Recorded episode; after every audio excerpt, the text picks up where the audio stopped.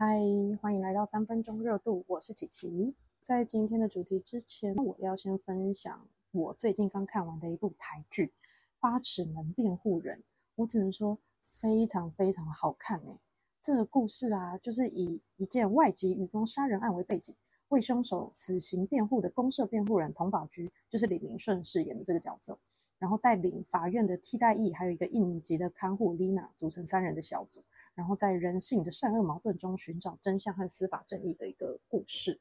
不得不说，李明顺真的太会演了。他之前在那个做工的人里面讲台语，我就觉得他已经很厉害。因为他其实是马来西亚人，然后我也是因为这个去查才知道，因为我一直以为他是新加坡人，因为他老婆是那个范文芳嘛。我记得范文芳是新加坡人，好，差不多了。好，那在八尺门里面呢，他竟然还讲阿美族语和印尼话，哎，天哪，他是语言天才吗？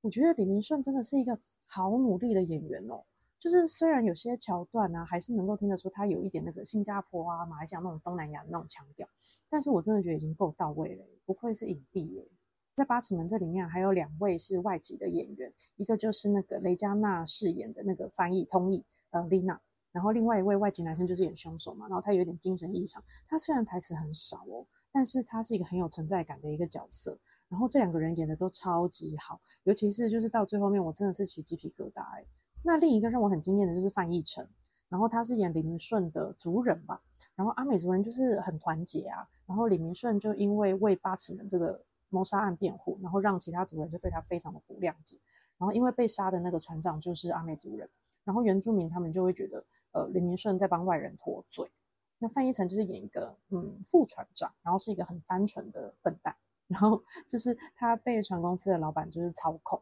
必须说这种社会写实剧都要有一个笨蛋才完整。我我这样子是在称赞吗？我不确定诶。然后还有一个角色是船公司老板，这个我也很喜欢。他是一个老演员，叫杨烈，然后他是演一个就是笑面虎。那他那种不寒而栗的气势真的很强很强，我觉得老演员真的很厉害。但是相比起来啊，就是另一位老演员，也就是伊正，他的演技就真的好老派哦，我不知道该怎么形容呢，就是你们去看就知道，就是伊正的演技让人很很出戏。他之前在那个徐伟宁那一部，他和他的他里面演徐伟宁的爸爸嘛，我就觉得他在里面，他就是他讲台词那个口条很很不搭，很奇怪，就是以前那种花系列很作的那种演戏方式，就我觉得不适用于现在的台剧。好哦。以上就是我今天想要分享的生活琐事的部分。我推荐大家去追一下这部戏。我觉得目前现在已经八月了嘛，是我今年看到最好看的台剧。哦，顺道一提，我看了那个隋唐跟温升豪演的那一部叫什么《亲爱坏蛋》，无敌难看呢，真的好难看哦。我看了前面十分钟吧，我就开始划手机了。就是怎么会这么无聊？他好像就是在抄那种韩剧的韩剧那一部叫什么《天空之城》吧？可是他又抄的很。抄的很不三不四，不是不三不四，抄的很抄的很不像，就是就很不到位，要抄不抄的感觉。然后我觉得就哎太扯了，我觉得很烂那个。好哦，今天想要聊就是我去澳洲打工度假的经验，因为我看最近好像是因为疫情放开了嘛，然后澳洲澳洲打工度假好像又重新开始盛行了，就身边好像看到蛮多人去了，像呃我有好朋友素人好朋友有去。然后我先前看到那个破拉闺蜜阿该，就是我会听的一个 podcaster，他也有去，虽然他去了八个月，哎，其实跟我的时间差不多。然后我想说，哎，那不然我也我也来分享一下我当年去的那个心得，也顺便记录一下。因为呢，这件事情已经长达十一年之久，所以我也不确定就是我的记忆力能够回想到什么程度。所以这也算是我个人的一个预知记性大考验，因为我的记性非常的差。我就要来回忆我在澳洲打工度假最印象深刻的五件事。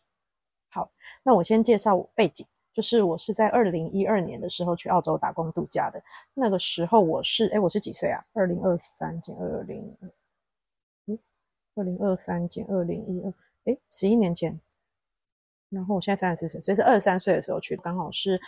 嗯，大学毕业工作一年后，然后那个时候很茫然，然后工作都做不久，然后不知道自己要干嘛。有一天，我爸就问我说：“你要不要去澳洲打工度假？我借你钱，我借你十万块。”你回来再还我，因为那个时候不是很流行说大家都去澳洲赚第一桶金回来，所以那个时候就想说，好啊，反正我现在也不知道工作到底要做什么。我是财务金融学系毕业的，但是我就是完全不想要走那一行，因为我的数学真的太烂了。那个时候的澳币是三十二块耶，我不知道现在多少，但我记得有一度澳币是不是跌到二十五、二十三左右？那我现在不我不知道，听说现在有回来一点，但是好像没有我们那个时候那么高。那印象最深刻的第一件事就是关于工作，我那个时候做了很多很多的工作，就是鸡肉工厂啊，然后 DVD 工厂、罐头工厂，然后还有大创，就是台湾那个三十九元的大创，在澳洲是二点九。二点九还是三点九，我也忘，应该是二点九。还有火灾现场，我去清理人家烧掉的仓库，好像差不多是这几个工作。第一份工作啊，就是鸡肉工厂，然后那个是黑工，就是非法的非法的劳工，然后薪水很低。我记得我的工头是大陆人，那我当时也很皮，就是爱做不做。因为那个工作实在是太累了，因为算是包装工。感恩节的时候做烤鸡，烤鸡的两条腿是被绑起来，然后我们就用橡皮筋去把那个鸡的两条腿绑起来。有时候是要把它们的脚交叉，然后就是你要拿一根尖尖的一个像是锥锥子的东西，然后就是你要去把它的脚就是这样用转用手腕去转，然后就是让它的脚交叉就对了。那个时候我每天早上六点多就要到工厂，因为黑工是没有时数限制的。你做的时数长，你领的钱就多，所以我们那时候都会做到可能七八九点，就真的很累。就是你要想，你超过十二个小时一直在很低温的情况下，然后一直用那些就是铁器，然后去弄，用你的手去弄。然后其实我们做到后面啊，就是我们的手已经是没有办法握拳，就是你的手会非常非常痛。我们那时候是没有办法刷，就没办法拿牙刷，更没办法开那个喇叭锁的门，就是你的手握不起来。然后甚至到后来，我认识也是就同事，跟同事就成为朋友嘛，也是台湾人。然后他说他坐到后面啊，就是已经坐到他睡觉睡一睡，他的那个右手的手掌会抽痛痛醒，超可怕的。就是在工厂真的很辛苦。那个时候啊，就是我学到一件事情，就是制约老公的利器就是输送带，因为他们就是单子很多，然后他们需要我们做快一点的时候，他们就会把输送带调得很快。因为如果你动作一慢，那个机就会整个这样堆起来，然后输送带就会整个整个卡住，然后我们就会被打骂。然后，所以那个时候就是我们就一直被输送带制约，然后输送带很快，我们就会做得更快这样子。然后那个时候压工作压力超大，超辛苦的。然后虽然很辛苦呢，但是我本人就是没有吃过苦，就个性很皮。然后我刚刚不是说肌肉工厂超级累，就是一天可能十二三个小时。然后我大概刚去的前两个礼拜，我是没有看过白天的时间，因为那个时候我在五早上五点多我就要走路去工厂，然后到晚上七八九点我才离开工厂，永远都是在天暗的时候到工厂，然后再。回家那个时候真的很辛苦，我做了两个礼拜以后，我就觉得不行，真的太累了，我真的受不了，我就变得有一点爱做不做，就是我会上班迟到，就真的很累，然后我就想要睡到，就是我自己起来的时候，就是我睡饱了我再去，不然我真的很痛，我也就是我也做不好，然后在那边输送带那么快，我也跟不上，但是我又需要钱，所以那时候我就是有有几天我大概会睡到十点、九点、十点，然后我才进工厂。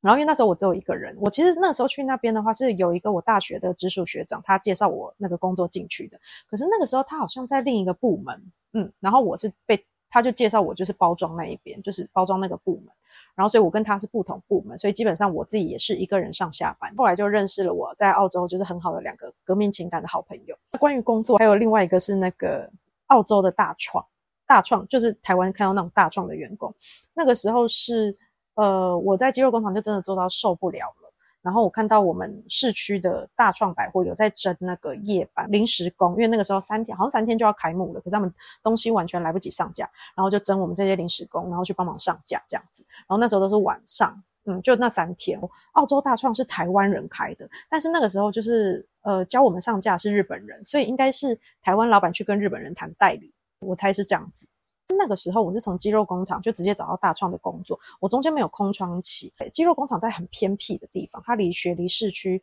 搭火车就要三个小时，我来不及找房子，我真的就每天这样子通勤三个小时，而且是凌晨三点，凌晨三点我就要去搭火车，搭到六点，因为我们是九点上班，可是我记得是早上六点的时候没有火车会从我的肌肉工厂的那个 Bearsfield 坐到就是我们大创那一站，所以我只能三点的车，三点去搭车，然后到。市区是六点，然后我就在我们那个百货商场等到九点开店，然后我才进去上班。我现在想想，我那时候真的是好刻苦啊！有一次印象很深刻，我有一天啊，就在山，我就站在我们那个很荒郊野外的那个月台上，然后我就看到远远的小山坡，真的是小山坡，然后就一个男生上半身没有穿衣服，然后他就跑跑跑跑跑跑跑走过来，走到火车站上，火车站台上，我那时候就很害怕。然后他是一个洋人男生，然后近看，然后我发现他没有穿衣服，他的脸上都是血。我不知道他遭遇什么事情，我就很紧张，因为他那时候就一直骂脏话。然后我想说是喝醉还是怎么样，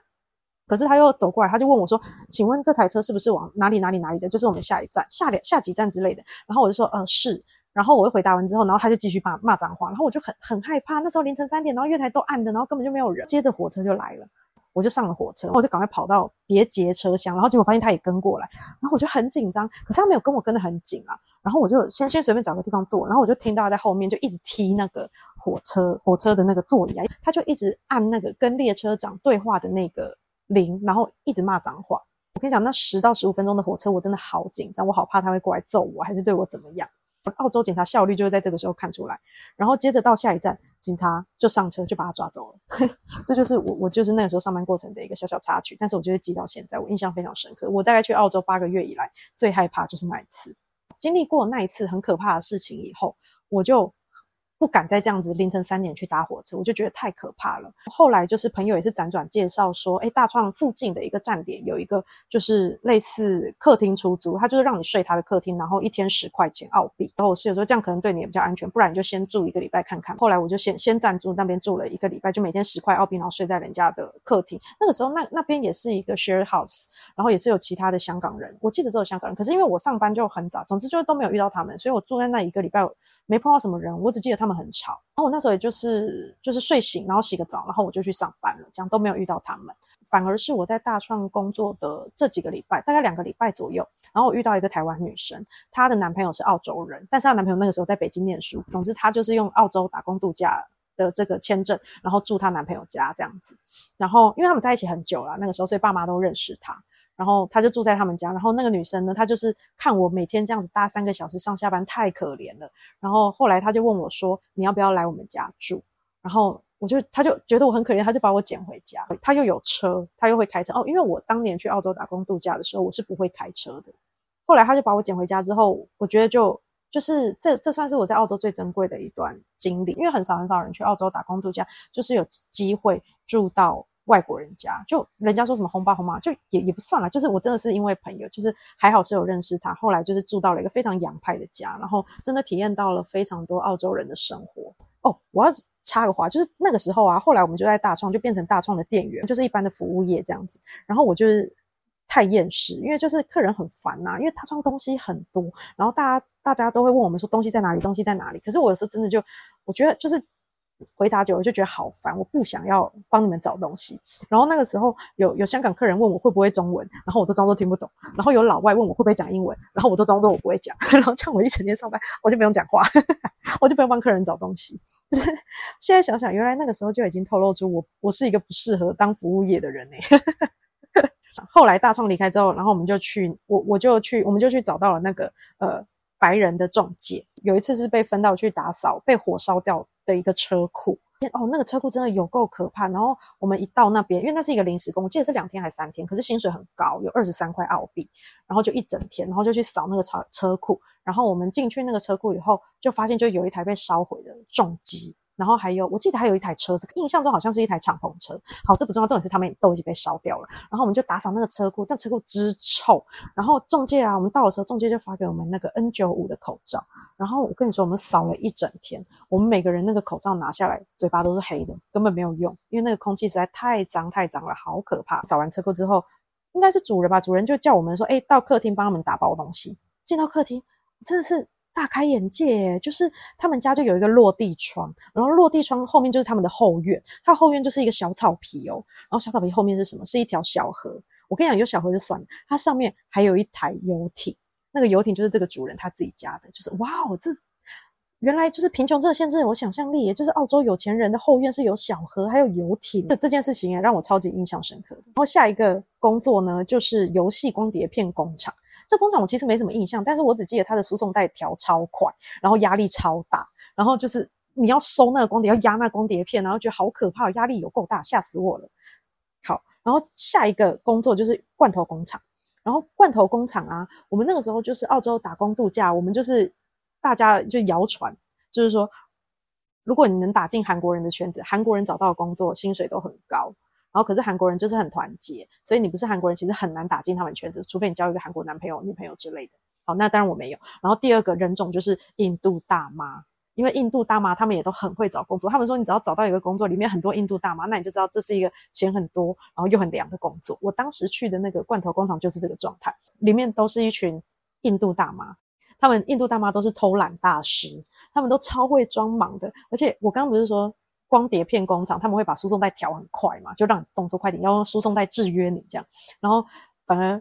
罐头工厂的印度大妈，他们会故意把输送带调超慢，然后他们就是要拖时间，他们超卑鄙的，很好笑。然后罐头，所以罐头工厂就很凉。那个工作甚至凉到什么？就是我们去超市那个罐头啊，它不是有盖子，然后它上面不是说你去压那个盖子，如果有空气，那就不要买它，或者说就是就是没有办法保鲜这样，因为它里面有空气。然后有一天的工作就真的是站在那个罐头罐头区，然后他就是装完那个盖子，然后就要我去压确认有没有空气，然后我就站在那边一直压压压压压，然后压到有空气，我就把那个罐头的盖子拧掉，然后再把它重新放到输送带上面，再让它重新装盖，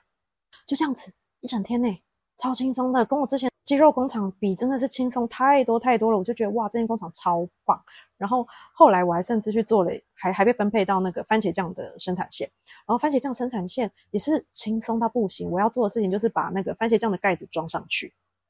就是拧紧，这样就好了。然后那些大妈就，然后另外一个大妈好像就是负责看那个机器有没有把番茄酱装满。然后另外一个大妈呢，甚至是负责把番茄酱从输送带拿下来放到箱子里，就这样而已。就这样哦，然后他们还可以把输送带调超慢，就慢到我甚至还可以打瞌睡，就是相当的荒唐。而且后来这间罐头工厂就倒掉了，然后我严重怀疑罐头工厂就是因为雇佣了太多印度人，然后才倒掉的。好，我第一件事情会不会讲太久？第二件印象最深刻的事情就是生关于我的生活，身为我们这些打工仔，周末啊，唯一的救赎就是我们会去韩国城 Stressfield 去吃那个韩式料理。澳洲的韩式料理真的好好吃，因为澳洲也是一个很多移民的城市嘛，然后所以他们的韩国料理就是真的很到地。市区的一番新盐味拉面也很好吃，我真的好怀念。我这辈子吃到最好吃的港式脆皮烧腊，它叫西北西北。我我现在只记得它叫西北西北，因为这个名字太好笑，我那个时候一直念。但是它现在在哪一站，我还真的不记得，我也不知道它是不是还开着，毕竟已经十几年前。澳洲一定要喝 Boost，Boost 就是他们的一个。算是果昔的品牌，然后他们的 Watermelon Crush 是我领薪水的时候一定会喝的，就是犒赏自己的东西，或者是日出茶太。当年真的第一次离离家这么远嘛，然后就会非常非常想喝珍珠奶茶。但是像我现在就是在成都一年多，就是我好像对对珍珠奶茶，我我会很想喝，可是就觉得，唉，成都的珍珠奶茶真的没有这么好喝，所以我我目前还是忍得住，我就是很少喝哦。但是成都成都的饮料真的都很水。然后最好喝的，我只推 KOI，KOI 就是跟五十岚，听说是五十岚分支嘛，五十岚人出来开的。KOI 跟台湾五十岚的还原度真的是九十九点九，超级好喝，但是它真的好贵，KOI 超级贵。那我在澳洲印象最深刻的第三件事情就是雪梨跨年烟火。我前阵子看黄大千的影片，我才知道原来现在要看雪梨跨年烟火是要花钱买门票进去，你才有位置，你才看得到的耶。就是我们当年都是免费的哦，就是只有那种包游艇，你要在河面上看那种游艇趴，你才要钱。然后哇，没想到我当年我看到了这么珍贵的东西嘛，而且我还看了两次，我超幸运。第一次啊，是就是那个时候还在 working holiday 的时候，那个时候第一次我们早上九点就去占位置，然后我其实已经忘记我们确切地点在哪，然后反正就是在雪梨大桥下面很近的位置，位置非常好。我现在对于我等了那么早上九点去，然后等了一整天，等到晚上十二点，就是中间发生什么事，我其实已经没有什么印象了。不过大概就是跟室友们，就是跟我的室友朋友们一起聊天啊，讲讲干话什么的。因为那个时候应该是 iPhone 四吗？天哪！我现在想出来，那个时候 iPhone 四刚出来，然后反正那时候没有在没有我们没还没有那么依赖智慧型手机，所以我们那时候应该就是聊天啊，吃东西这样子。然后我印象最深刻的是，就是雪梨跨年人超级无敌多嘛，然后流动厕所。很多就是这种人很多的时候，流动厕所一定臭到爆。但是他们超级厉害，他们流动厕所很多一大排哦，但是完全不臭。我真的我印象最深刻就是这件事情，就我到现在都记得，就是他们流动厕所超级干净，然后一点味道都进去，真的一点味道都没有。你看台湾那种夜市流动厕所，一间就臭到爆了，可是那一边真的，一整排完全没有味道，我真的很厉害，我不知道他们怎么做的。我们等到一整天，就是真的很累很累。可是我跟你讲，看到烟火那一刻，就真的觉得啊，真的一切都好值得哦，就是好美好美。我这一辈子真的有看到雪梨花的烟火，我就觉得我人生就是已经圆满了。而且我还看了两次，第二次是我们那个就是我的室友，她不是她男朋友，她男朋友是澳洲人嘛，他们后来就是隔年就结婚，然后我们就回来当他们伴娘，然后那个时候也是在年底的时候，所以我们就是又去看了一次雪梨跨年，就真的好幸福哦。哦，但是第二次啊，第二次我们就学聪明，知道说不用早上九点去，然后我们只要有地方站着，可以看到烟火，也不会挡到后面人就好，然后我们就锁定我们去年去的那个位置。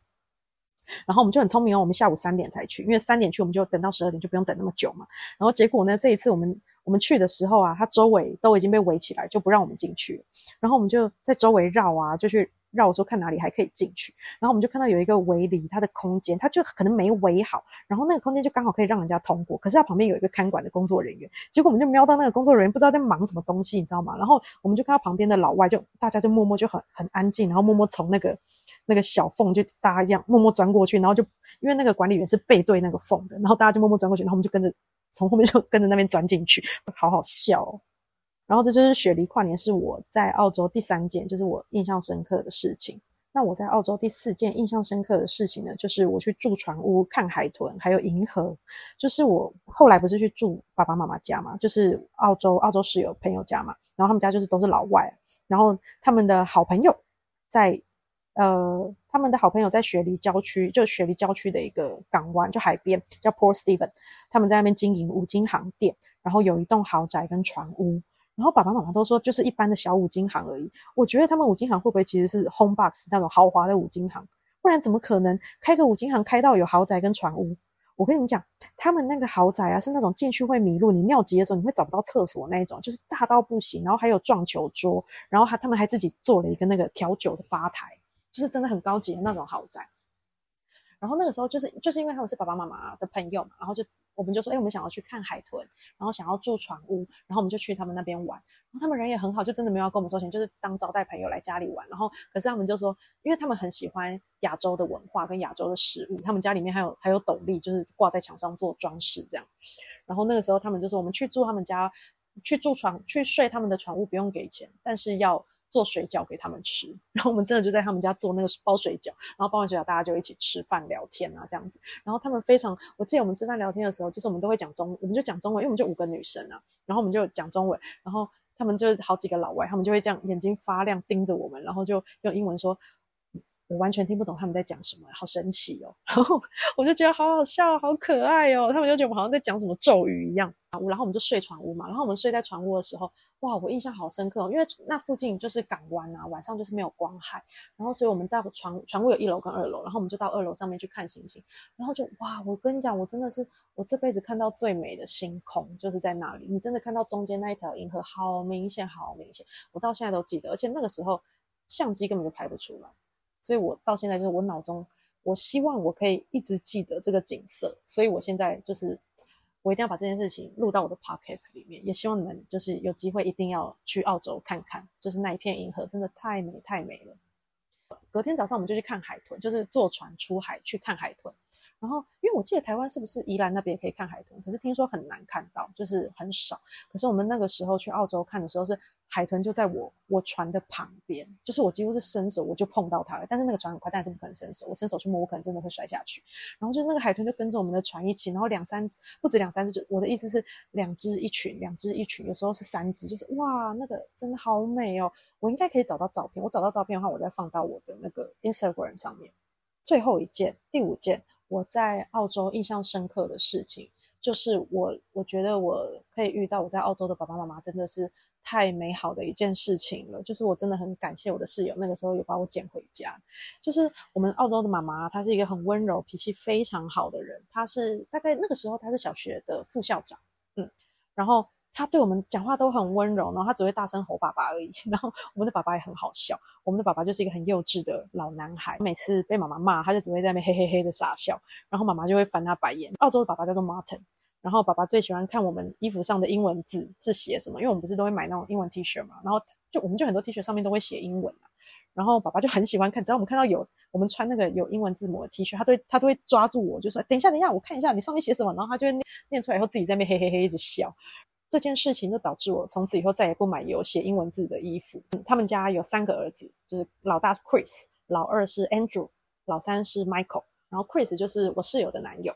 然后 Andrew 就是老二嘛。然后老二他就是非常的 nice，但是他当时就是在谈恋爱，所以他很少在家，所以我们其实跟他也没那么熟。而且我当年没有那么外向，我现在又觉得很可惜。就是如果我当年再敢讲一点，在如果有有我现在就是那么喜欢交朋友的状态的话。我应该可以跟他们打成一片，好可惜，我的英文应该会突飞猛进。但是有时候其实你在那个当下啊，就是都是老外，你真的会会害怕哎，就是会害怕讲，会害怕自己讲不好啊什么的。可是现在想想，我觉得其实他们真的没有那么在意，敢讲比较重要。第三个是那个老三，就最小的弟弟嘛，是 Michael，他就是十七岁，然后又高又帅，但是他是妈宝，他已经十七岁了，他也跟他，他也跟妈妈一起睡。我们去船屋玩的时候啊，妈妈在做菜嘛。然后 Michael 还从妈妈后面就环抱他哦，就真的是抱着他妈妈，然后头就这样靠在他妈妈的肩膀上，然后这样跟妈妈撒娇。然后爸爸就在旁边一直指他，然后叫我们看看 Michael，就说：“哎，Mommy Boy，Mommy Boy。”然后 超级北蓝，有够好笑。他们家就是三兄弟嘛，然后他们就是呃，Chris 跟 Andrew 都觉得 Michael 就是小孩子，然后就是很黏妈妈，他就是妈宝。然后我听说就是 Michael 就去英国踢足球了。然后那个时候我就想说，嗯。不管孩子就是有多黏妈妈，他总有一天会长大。哎，怎么可能会有这么震惊的一个结尾？就是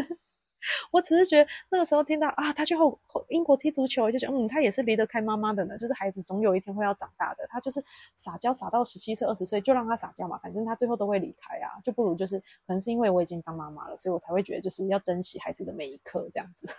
我是不是也是很容易养出妈宝的体质？哎呦，但是妈宝没有不好啦，有人接受就好了。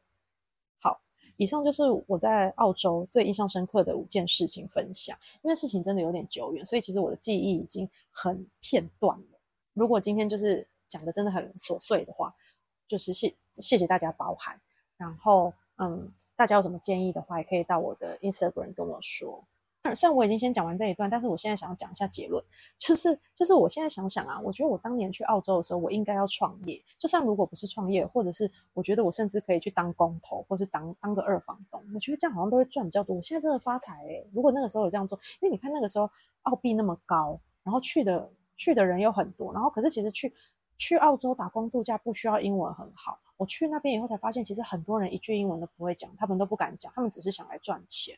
那其实那边其实中国人也很多，然后就是你辛苦一点做，像我鸡肉工厂那个黑工十二块，其实也是比台湾高。然后我就觉得哇，如果我当年去当个工头，当个二房东，我现在真的发财诶，我觉得好可惜哦。